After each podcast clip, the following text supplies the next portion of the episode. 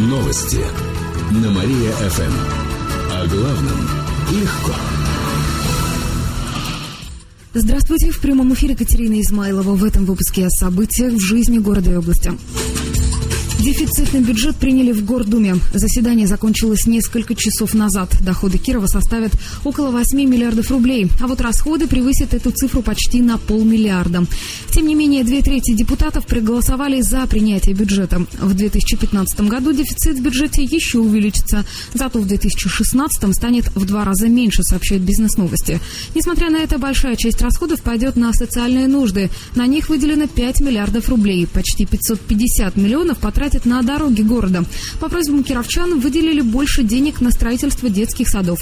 Добавлю, что завтра уже областной парламент будет принимать бюджет региона. Его дефицит достигнет почти 5 миллиардов рублей.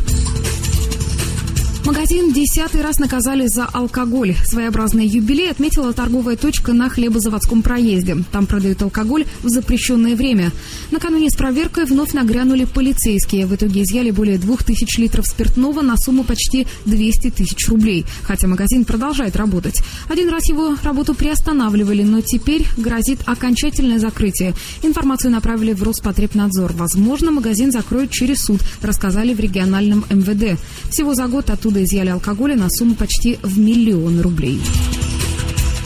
Кировский драмтеатр научит москвичей любить. В эту субботу труппа повезет спектакль «Люби меня, как я тебя» на заключительный этап Международного театрального фестиваля. Сейчас он проходит в рамках Славянского форума искусств «Золотой Витязь». В областном департаменте культуры рассказали, что актеры драмы представят постановку на сцене губернского театра имени Островского. Этот спектакль расскажет о молодой паре, которая стремится создать семью. Однако они сталкиваются с многочисленными трудностями. В рамках фестиваля покажут более 20 спектаклей спектаклей. Их представят театры из Сербии, Болгарии, Грузии и российских городов. На официальном сайте мероприятия сообщается, что закрытие пройдет 6 декабря. На нем объявят лауреатов в нескольких номинациях. Например, наградят лучших режиссеров, исполнителей женской и мужской ролей, художника по костюмам. Они получат статуэтки «Золотой Витязь» и дипломы.